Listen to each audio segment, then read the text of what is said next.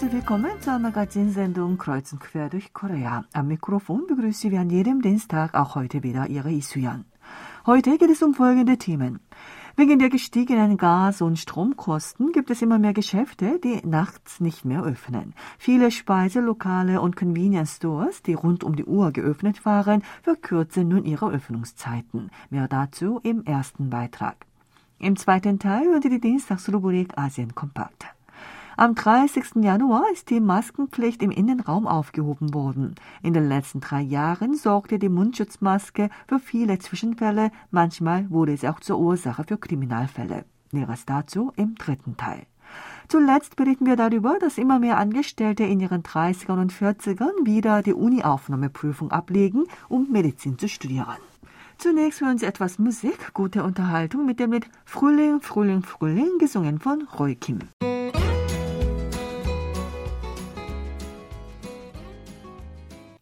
Im Zuge des Anstiegs verschiedenster Kosten wie Rohstoffpreise, Personalkosten, Heizkosten und Stromgebühren sind nun Speiselokale, die rund um die Uhr geöffnet waren, im Schwinden begriffen. Es gibt auch immer mehr Restaurants und Läden, die nachmittags ein oder zwei Stunden lang Pause machen. Selbstständige sagen, sie können nicht anders, als die Öffnungszeit zu verkürzen, wenn sie eine Schließung vermeiden wollen. Denn die Kultur, bei der man bis spät in die Nacht hinein oder bis früh morgens ein geselliges Beisammensein bei reichlich Alkoholgenuss, ist in der Corona-Zeit verschwunden. Zudem schießen derzeit auch die Heiz- und Stromkosten in die Höhe. Ein chinesisches Restaurant im Seouler Stadtviertel Gangnam-gu hatte früher rund um die Uhr geöffnet, schließt aber seit Oktober des vergangenen Jahres um 21 Uhr. Denn je länger die Öffnungszeit, desto größer sei das Defizit. Ein Speiselokal in Busan, das ebenfalls rund um die Uhr Gäste bewirtete, hat seit vergangenen Monat nur von 5 Uhr morgens bis 8 Uhr abends geöffnet. Convenience Stores, die auch als 24-Stunden-Geschäfte bezeichnet werden und ganzjährig geöffnet haben, verkürzen nun ebenfalls ihre Öffnungszeiten. Bei der Kette GS25 ist der Anteil der Filialen, die nicht rund um die Uhr offen sind, von 13,6 Prozent im Jahr 2018 im vergangenen Jahr auf 19 Prozent gestiegen. Bei gewöhnlichen Speiselokalen, die nicht rund um die Uhr geöffnet waren, werden mehr freie Tage eingeführt oder im Laufe des Tages mehr Pausen gemacht. Ein Lokal für koreanische Hähnchensuppe Samgyetang in Seoul hat seit September des vergangenen Jahres montags geschlossen. In der Küche dieses Lokals wird Flüssiggas verwendet. Im vergangenen Dezember lagen die Flüssiggaskosten bei rund einer Million Won, umgerechnet rund 800 Dollar. Und diese Kosten sind verglichen mit einem Jahr zuvor doppelt so hoch. Auch die monatlichen Stromkosten betragen gegenwärtig über 800 Dollar. Wo der Umsatz einen Rückgang verzeichnet, klettern solche Fixkosten steil nach oben und als Folge der hohen Zinsen sei auch die Miete gestiegen. Die verkürzten Öffnungszeiten und die gestiegenen Kosten der Speiselokale verursachen nun auch ihren Kunden Unbequemlichkeiten. Es gibt viele Kunden, die sich über die Verschlechterung der Servicequalität wegen des Arbeitskräftemangels in der Gastronomiebranche beklagen. Ein Mann, der ein kleines Unternehmen leitet, hat kürzlich ein großes Fleischrestaurant in Seoul besucht. Wegen des Arbeitskräftemangels war die zweite Etage geschlossen und anders als früher habe er auch viel länger auf sein Essen warten müssen. Zurzeit gäbe es auch viele Speiselokale, die wegen der gestiegenen Gaskosten nicht so stark heizen, sodass er häufig beim Essen etwas zittern muss. Nach der koreanischen Gasgesellschaft und dem koreanischen Stadtgasverband lagen die Heizgaspreise für Geschäfte mit Stand von Dezember des vergangenen Jahres bei 34,69 Won pro Megajoule. Verglichen mit einem Jahr zuvor sind sie um 57,6 Prozent gestiegen. Der Verband der Kleinunternehmer hat am 2. Februar das Ergebnis einer Untersuchung veröffentlicht. Danach antworteten 99 Prozent der Kleinunternehmer, dass die Heizkosten für den Betrieb ihres Geschäftes eine Belastung seien. 85,1 Prozent antworteten, dass der Umsatz im Vergleich zu einem Jahr zuvor zurückgegangen ist. 96,9 Prozent sagen, dass im selben Zeitraum die Heizkosten gestiegen sind. Es geht weiter mit der Dienstagsrubrik Asien kompakt. Dazu begrüße ich auch Sebastian Ratzer. Hallo, liebe Hörer. Das erste japanische Düsenverkehrsflugzeug, dessen Markteinführung mehrmals verschoben wurde, wird schließlich nicht auf den Markt gebracht. Lokale Medien wie Kyoto News und Yomiuri Shimbun berichteten am 6. Februar, dass Mitsubishi Heavy Industries beschlossen hat, sich aus dem Projekt der Entwicklung des Mitsubishi Space Jet, des ersten Jetliner Japans, zurückzuziehen. Das Unternehmen hat 2008 die Entwicklung eines Passagierflugzeugs mit 90 Sitzen unter dem Namen Mitsubishi Regional Jet, kurz MRJ, in Angriff genommen. Aus dem In- und Ausland gab es Bestellungen für etwa 300 Flugzeuge. Mitsubishi Heavy steckte bislang rund eine Billion Yen oder 7,58 Milliarden US-Dollar in das Projekt. Die Liefertermine wurden jedoch aufgrund häufiger Änderungen des Entwurfs und von Produktionsproblemen verschoben.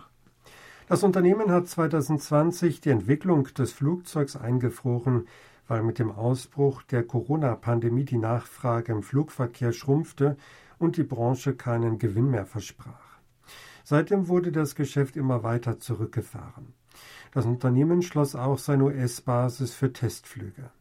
Yomiuri Shimbun wies darauf hin, Grund für die Entscheidung könnte sein, dass das Geschäft trotz 15-jähriger Entwicklungsarbeit nicht mehr als rentabel eingestuft werde.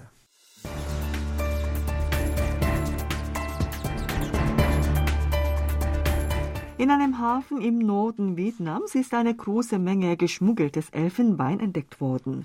Laut dem lokalen Medium VN Express haben die vietnamesische Küstenwache und die vietnamesische Zollbehörde am 3. Februar in der nördlichen Hafenstadt Haiphong 500 Kilogramm Elfenbein beschlagnahmt. Das Elfenbein soll in Nigeria auf das Schiff geladen worden sein. Die Zollbehörde machte den Fund dank spezieller Werkzeuge. Das Elfenbein war in einem Container mit Kuhhörnern aus Afrika versteckt. Wu Trong Yen, stellvertretender Kommandeur der vietnamesischen Küstenwache, sagte, dass es seit Mitte Oktober des vergangenen Jahres Anzeichen für einen Elfenbeinschmuggel aus Nigeria gab. Daher habe die Küstenwache seitdem die Kontrollen verschärft. Vietnam hat 1992 den Elfenbeinhandel gesetzlich verboten. Aber weil Elfenbein in Vietnam für dekorative und medizinische Zwecke noch immer gefragt ist, wird damit immer noch gehandelt. Andere Gegenstände, die häufig ins Land geschmuggelt werden, sind Kadaver oder bestimmte Teile von Wildtieren wie Schuppentierschuppen, Nashornhörner oder Tigerkadaver. Die Beobachtungsgruppe für den Handel mit Wildtieren, Traffic, und die australische Universität Adelaide haben 2017 eine gemeinsame Untersuchung durchgeführt. Danach gehört Vietnam mit China, Malaysia, Thailand, Laos und Indonesien zu den führenden zehn Ländern in Bezug auf den Handel mit Wildtieren.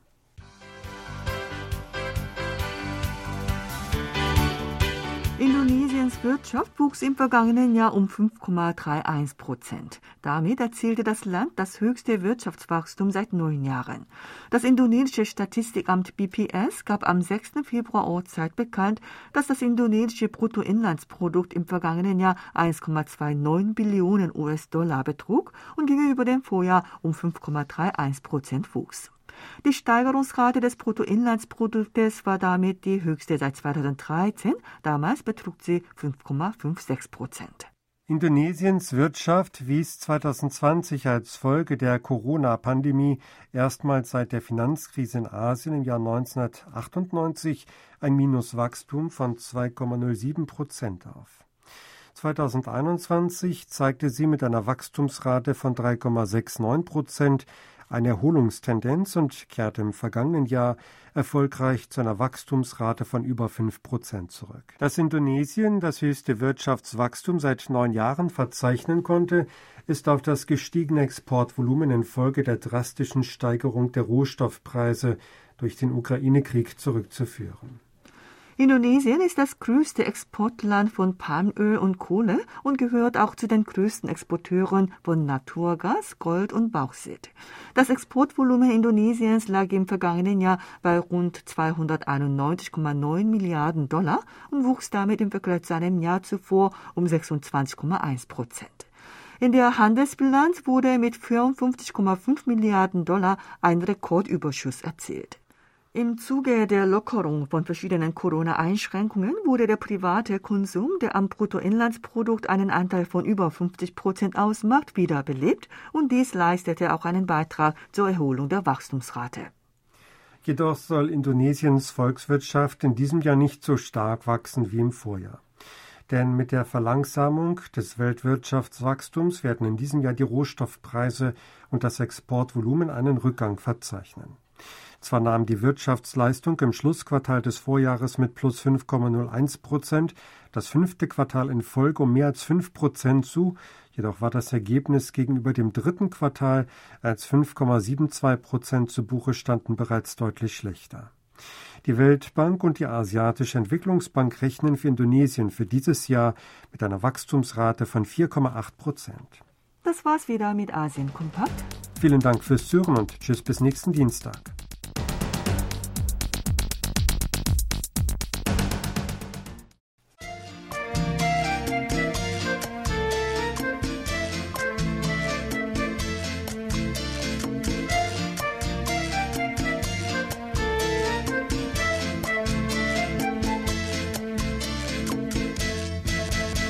Am 30. Januar wurde die Maskenpflicht in Innenräumen außer Hochrisikoeinrichtungen aufgehoben. Damit sind die südkoreanischen Bürger in die Zeit ohne Maske zurückgekehrt. Mund- und Nasenschutzmasken waren in den letzten etwa 840 Tagen das letzte Bollwerk der Verteidigung gegen das Coronavirus und gleichzeitig eine Einschränkung im Alltag. Wegen der Maske gab es in den letzten drei Jahren viele Ereignisse und Zwischenfälle. Anfangs musste man vor der Apotheke lange Schlange stehen, um überhaupt einen Mundschutz erraten zu können. Wegen der Maskenpflicht kam es auch zwischen den Menschen häufig zu Streitigkeiten. Schließlich wurden Masken auch die Ursache von Kriminalität. Die Zahl der rechtskräftig Verurteilten, die wegen einer Mundschutzmaske eine Straftat begingen, beträgt allein im vergangenen Jahr über 600. Die meisten von ihnen wären ohne Corona-Pandemie wahrscheinlich rechtschaffene Bürger geblieben, die niemals vor Gericht gestanden hätten. Die Tageszeitung Hanguk Ilbo hat am 5. Februar über das Suchsystem der Urteilssprüche des obersten Gerichtshofes festgestellt, dass es im vergangenen Jahr 1478 rechtskräftige Urteile gab, die das Wort Maske enthielten. Bei 486 Fällen handelt es sich wie erwartet um Fälle, die durch Streitigkeiten um das Tragen des Mundschutzes verursacht wurden. 148 Fälle hatten mit einem Betrug zu tun, bei dem man mit Masken Geld machen wollte. Die restlichen 844 Fälle hatten mit Covid-19 nichts zu tun. Als es in der Anfangszeit der Corona-Pandemie bei Mundschutzmasken große Engpässe gab, gab es häufig Betrugsfälle mit Masken. Ein Mann in seinen 60ern hat im März und April 2020 vier Bekannte um 250 Millionen Won, umgerechnet rund 200.000 Dollar, betrogen. Er versprach ihnen, 10 Millionen Masken zu einem günstigen Preis zu liefern und verlangte von ihnen eine Anzahlung. Ein Mann, der bei Bekannten im Zusammenhang mit einer Maskenproduktionslinie Anlagebetrug verübt hatte, bekam eine achtmonatige Freiheitsstrafe. Es gab auch gewissenslose Menschen, die mangelhafte Masken in Umlauf brachten. Eine Bande schmuggelte von März bis Juni 2020 340.000 Masken aus China ein, verkaufte diese als einheimische Produkte mit einem Qualitätssiegel vom Amt für Nahrungs- und Arzneimittelsicherheit und erzielte damit dreifach hohe Gewinne. Solche Betrugsfälle wurden seltener, als sich das Angebot von Masken stabilisiert hatte und die Regierung strengere Kontrollen eingeführt hatte. Stattdessen stieg im Zuge der verschärften Maskenpflicht im Innenraum und Freien die Zahl der Streitigkeiten um das Tragen des Mundschutzes. Im Mai 2020 wurde es zur Pflicht, in öffentlichen Verkehrsmitteln eine Maske zu tragen. Wegen der Hitze im Sommer gab es viele Fahrgäste, die den Mundschutz nicht ordentlich trugen, sodass der Mund und die Nase nicht richtig bedeckt waren. Darunter gab es dann auch viele, die den Bus- oder Taxifahrer attackierten, wenn sie von den Fahrern darum gebeten werden, den Mundschutz richtig zu tragen. Die Zahl solcher Fälle stieg nach Angaben des Polizeiamtes von 2.894 im Jahr 2020 im Jahr 2021 auf 4.259, damit auf fast das Doppelte. Im April 2021 gab es zum Beispiel einen Fall, bei dem ein Mann in seinen 50ern, der im Seoul-Stadtbezirk Gangbuk-gu wegen der fehlenden Maske vom Busfahrer nicht ins Fahrzeug gelassen wurde, mit einem Taxi dem Bus folgte und den Busfahrer anschließend attackierte. Keine Ausnahme waren auch Kneipen und Restaurants. Im Oktober 2021 wollte in einer Kneipe in Kurye in der Provinz Südzolla ein Mann, der von seinem Nachbarn darauf hingewiesen wurde, den Mundschutz richtig zu tragen, diesen mit einem Obstmesser angreifen und wurde von der Polizei festgenommen.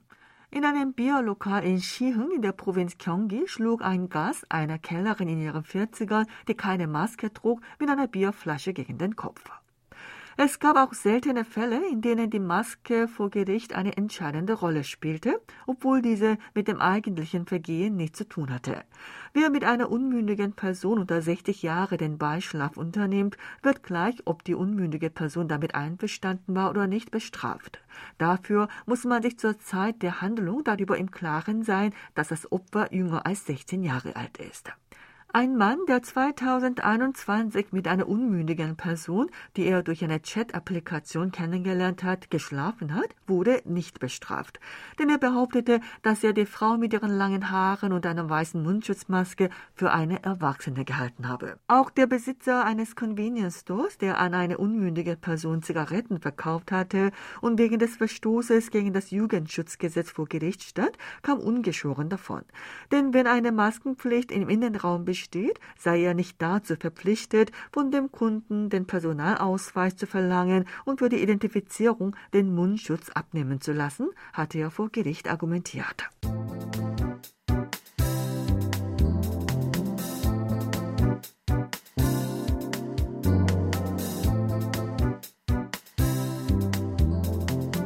Kürzlich wurde auf einem berühmten südkoreanischen YouTube-Kanal mit rund 770.000 Abonnenten ein 44-jähriger Mann in einem Video vorgestellt.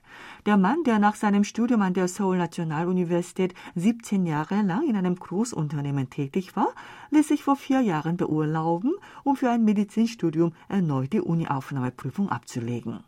Nach drei Versuchen konnte er schließlich einen Studienplatz an der Medizinischen Fakultät der Chusan University bekommen und begann im vergangenen Jahr mit dem Medizinstudium. Das Video wurde rund 2,26 Millionen Mal aufgerufen und sorgte vor allem bei Angestellten für viel Gesprächsstoff. Der nun 45 Jahre alt gewordene Mann erzählte im Video, dass er im Alter von 41 Jahren Vater geworden war und sich dies als Anlass darüber Gedanken zu machen begann, wie lange er noch Geld verdienen kann. Schließlich habe er sich entschlossen, es mit einem neuen Studium zu versuchen, um einen gut bezahlten Fachberuf ausüben zu können, in dem er lange arbeiten kann. In letzter Zeit gibt es immer mehr Angestellte, die sich wieder für die Uni-Aufnahmeprüfung vorbereiten, um Medizin zu studieren. Im Online-Raum bezeichneten Angestellte, die für ein Studium in Medizin, Zahnmedizin, traditioneller koreanischer Medizin, Pharmazie oder Veterinärmedizin die Uni-Aufnahmeprüfung erneut ablegen wollen, diese Prüfung als Examen für Medizinstudium. Zurzeit stößt man in Internetforen der Angestellten häufig auf Einträge von Angestellten in ihren 30ern und 40ern, die über ein Medizinstudium nachdenken. Im Internetforum anonymer Angestellter mit dem Namen Blind schrieb kürzlich ein Beamter in seinen 40ern, dass er großes Verlangen nach Selbstverwirklichung habe. Er möchte Medizin studieren und später in einer Pflegeklinik oder als angestellter Arzt in einer Praxis arbeiten.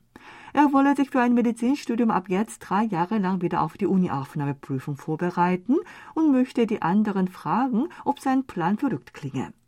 Viele Netzbürger reagierten auf die Gedankenspiele positiv. Einer meinte, er habe bereits mehrere Menschen gesehen, die ihren Arbeitsplatz in einem Großunternehmen aufgaben, um Arzt zu werden. Ein anderer schrieb, er sei Bankangestellter und wolle ebenfalls mit der Vorbereitung für ein Medizinstudium beginnen. In einem Video, das im eingangs erwähnten YouTube-Kanal am 16. Januar gezeigt wurde, trat ein Mann Mitte 50 auf, der nach seinem Jurastudium an der Korea-Universität in den 1980er Jahren bei einer Effektenfirma tätig war. Nach zwei Jahren Vorbereitung legte er 2021 die Uni-Aufnahmeprüfung wieder ab und begann im vergangenen Jahr an der Tongshin-Universität mit dem Studium der traditionellen Medizin.